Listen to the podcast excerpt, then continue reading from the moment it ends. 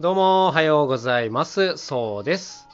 今日はですね、役に立つ話というか、まあミュージシャンあるあるというかね、あのこういう話をしていきたいんですけども、まあ、なかなかね、ちょっと答えが出ないなっていうところなんですけども、何かっていうと、譜面と音源の管理についてなんですね。はい、これあのよくわかんないと思うんで、まあ、丁寧に説明するとですねこう音楽の仕事って言ってもいろんなものがもちろんあるんですけどもその中でも特にこう演奏家と呼ばれる人たちですね、はい、曲をどんどん演奏していくような人たちっていうのはあの膨大な数のレパートリーがあると思われているんですけどもまあぶっちゃけですねそこまで記憶力のいい人でない限りやっぱ全部は覚えておけれないんですよ、はい、だから当然この譜面っていうのを使っていくわけなんですけどもこの譜面っていうのが結構くせ者でですね管理が結構めんどくさいっていうか難しいんですね。はい、なんでかっていうとこう一つのライブをやることになったとします。でまあそうですね15曲ぐらい2時間のプログラムでやると。で15曲となるとですねさすがにこう全部覚えておくっていうのはよほどリハーサルをしないと結構厳しいのでまあアンプで行く人もいるんですが実際ですね譜面をこう使うっていう現場の方が実上多くなるんですね。でこういう時にじゃあその日のリーダーからまず譜面をこう送ってもらったり、まあ、自分でこう音源から譜面を起こしたりするわけですけども厄介なのはですねこう譜面をそのままデータとして残しとければ楽なんですけどもあの書き込みをすることがすごく多いんですね。うん、例えば今回のライブではここのアレンジはこうしてみようとかあの演出上こういうのが入るからここではちょっとこういう風にしようとかこういうのがライブごとに違う指示があったりするわけですよ同じ曲でもね。はい、だから何ていうんですかね一回こう書き込んじゃうとそれを保存しといて次使う時にちょっとその書き込みが鬱陶しいみたいなことになりがちなんですよ。これがね自体は結構ややこしくしてるなと僕は思うんですけどもだからこうまず楽譜をもらいますよね。で、まあ、丁寧な人だったらまずそれをスキャンとかしといてそれをこう原譜って呼ばれる要するに書き込みとかが一切ない状態のまっさらな楽譜というふうにしてまず保管します。で、まあ、その上でこうリハーサルとかをして書き込んだもの。これはこれでライブ用の資料として、まあ、また別のバージョンとして保存しとくというような感じですね。はい、でまあライブ乗り切ってまたじゃあ何ヶ月後かに同じような現場が来たらそのどうですかね。内容が結構変わるんだったらこう原譜の方を引っ張り出してきてまた新たにリハをして書き込んでいくというこんな手順になるんですけども。もう本当にあのややこしいですよね。ライブごとにだからいろんな違う書き込みがあるとか、まあ、そういうことになりがちになるんで本当ねくちゃくちゃになっちゃうんですよね。うん。だから音楽ってやっぱこう理想はですね覚えとけりゃ一番なんですよそれが、うん、何事もこう全部覚えて臨めれば本番でこう楽譜見なくて済むしね。あの余計な混乱とかはしなくて済むんですけども、まあ、やっぱりですね全部覚えておくというのは大変ですね。あの僕はドラムとかパーカッションやるんですけども打楽器奏者ならまだありえるうん、音階ものみたいにこう情報量がそこまで多くなかったりするので、はい、あの特に音階のない打楽器をやる人なんかは丸覚えしちゃう人もいますが、まあ、ほとんどの楽器はですねやっぱりそうは言っても譜面がいるよなという感じなんですね。はい、でその管理が未だややこしいというところですね。最近はこのタブレットとかを使ってもう基本デジタルで全部管理するっていう方も多くいらっしゃいますね。うん、なんかやっぱ暗いところでも見やすいとか、あの譜面の忘れを忘れ物がなくなるとかね、あと検索がかけられるとか、この辺が非常に大きなポイントなんですけども、はい、あの僕自身はですね、普段そこまで譜面を使う仕事をしないんで、まあ、基本も手書きと、なんていうんですかね、メモでやりくりしちゃってるんですけども、まあ、とにかく譜面をがっつり使うっていう仕事の人は、もうタブレット必須なんでしょうね、多分。はい、あの タブレットがなかった時代ってやっぱり全部紙で管理してて多い人だとやっぱ何千枚っていう単位で楽譜があったりするんで探すのも一苦労だったりするんですよね。うん。まあただねやっぱそのタブレットってまだそこまで何ていうんですかね大きいものもなかったりあるのかなしますから。なんかあれはあれでちょっと見にくいみたいな話があったりはしますけどね。はいはい。まあそんな余談も出てきちゃったんですけども、まあ、これとあとは音源の管理ですね。こちらも非常にややこしいですね。こうライブをやるってなってそのメインの方からじゃあデモ音源みたいなのが送られてきたりするんですけどもデモ音源もいろんなバージョンがあったりするんですよね。その編成って言ってその組み合わせによってとか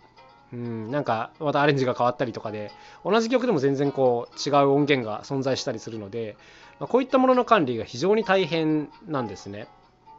であとまあよくある話ですけどもパソコンとこうスマホタブレットでのこう管理がめんどくさいっていう話がありますよね。こう人によってはメール添付で送ってくる人もいれば LINE で送ってくる人もいれば、はいまあ、郵送で送ってくる人もいますけどもこういったものを全部ね一元管理できれば楽なんですけども基本的にはねパソコンで管理できりゃいいですがただ出先にねパソコン毎回持っていくわけにはいかないので結局そのパソコンとスマホタブレットとの共有設定をしとかなきゃいけないということになりますよね。で一応自分はですね、えーと、 Dropbox っていう、まあ、有名なサービスを使ってまして、まあ、これは一つアカウントを作っとけばどのデバイスからでもこう同じファイルがアップロードできてこうダウンロードもできるし閲覧もできるというこういう風になってるので、まあ、基本的にはこのどこでも見れなきゃいけない資料っていうのは Dropbox 一元管理をしていたりしますね。まあ人によってやり方違うと思うんですがやっぱこのDropbox って非常に便利なのはいろんな形式のファイルが入れられるとあとかつ見やすい検索もかけやすい動作も軽いみたいな、まあ、この辺りが非常に優れてるなと思うんで、まあ、僕個人的にはやっぱまあ、自分自身でねいろんなデバイスでこう共有管理したいんであれば今んとこ Dropbox がいいかなというふうには思っていますね。うん。かな？はい。なんかね本当にあのややこしいことが多いのはこの僕とか周りの人間は結構 Dropbox を上手に使えるんですけどもこう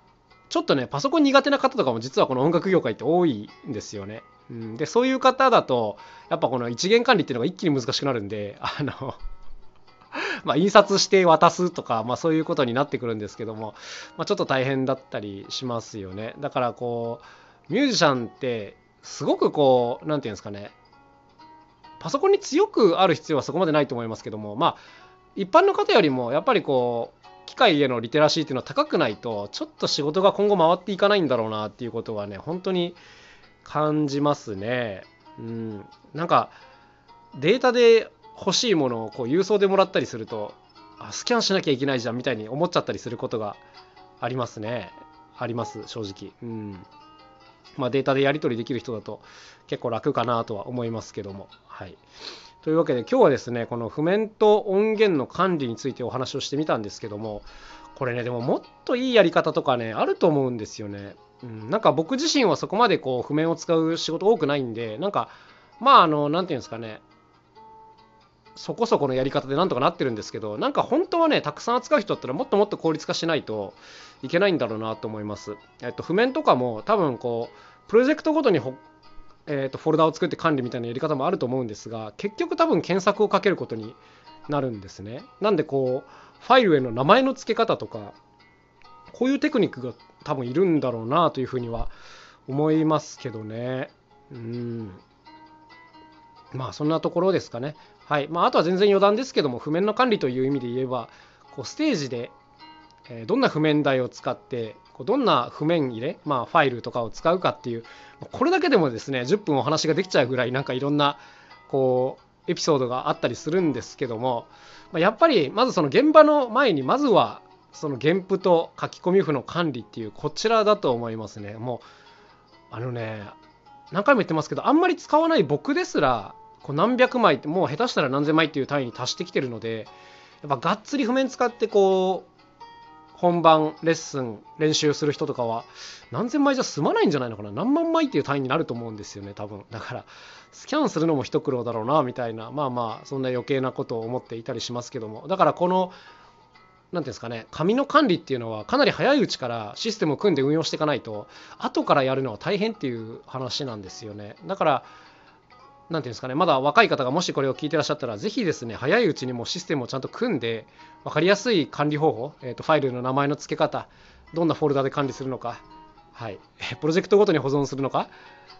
曲名ごとに保存するのかみたいな、こういう自分のね、ルールをちゃんと決めといた方がいいなと思います。後からね、変えるのがマジで大変なので、はい、あの老婆心ながらこんなことを言ってみました。まあ分かってるよという方も多いかもしれないんですけども、分かっててもね、なかなか面倒くさくて最初取りかかれないんですよね。まあでも、あの、本当遅くなればなるほど大変なことなんで、早めにやっちゃいましょうね。ということで、今日は、えー、音源と譜面の管理についてお話をしてみました。これね、他の方がどうやってるかって僕、あんまり知らないので、聞いてみたいですね、すごい。もしミュージシャンの方がいたら教えてほしいです。というわけで今日のお話はこの辺で終わりにしたいと思います。また一日頑張っていきましょう。さようなら。また明日、カジのそうでした。